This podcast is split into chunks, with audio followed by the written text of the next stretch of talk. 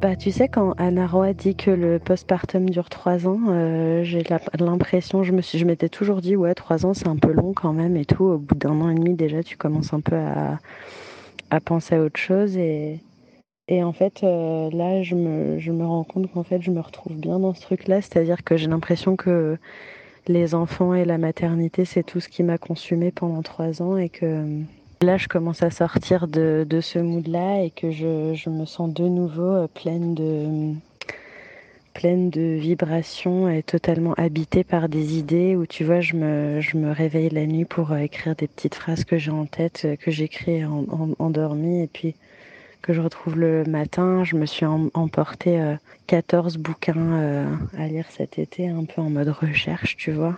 Et ce que j'ai ce qui me trotte dans la tête pour l'instant, euh, j'en ai parlé à personne encore, mais parce que c'est tout flou encore, tu sais, c'est ce, moment euh, où tu sais pas trop ce que tu veux faire, mais j'ai l'impression que je veux faire une sorte d'histoire du corps, mais en passant par le mien, tu vois, de de, de journal de corps ou d'histoire du corps.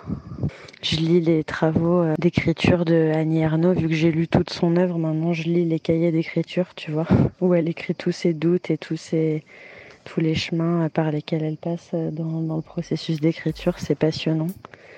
Et donc voilà, et je suis vraiment à fond, quoi. Enfin, je pense qu'à ça, euh, c'est trop agréable cette sensation. C'est vraiment trop agréable.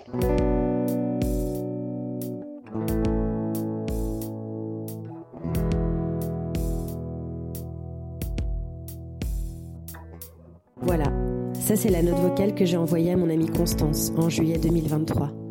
Fast forward en octobre, trois mois plus tard, j'ai un peu avancé sur mon brouillon mes recherches sur cette histoire d'un corps.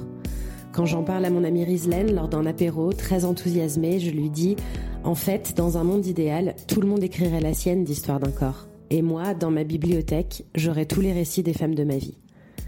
À ce moment précis, Riz pose son verre sur la table, elle me regarde droit dans les yeux et elle me dit mais Cécile, Histoire d'un corps, c'est un podcast en fait.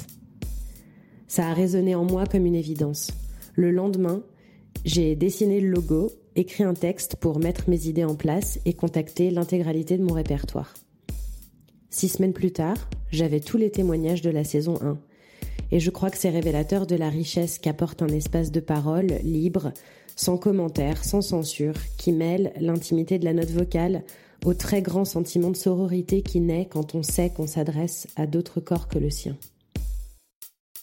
Dans ce podcast, vous entendrez des récits de femmes aux âges et parcours variés qui témoignent par note vocale des sujets qui les touchent.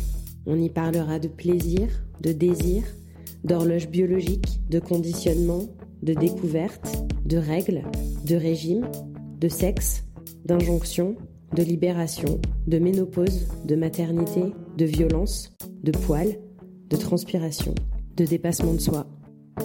On y parlera de nous en parlant de nos corps. On se retrouve le jeudi 21 décembre pour le premier épisode, disponible sur toutes les plateformes d'écoute.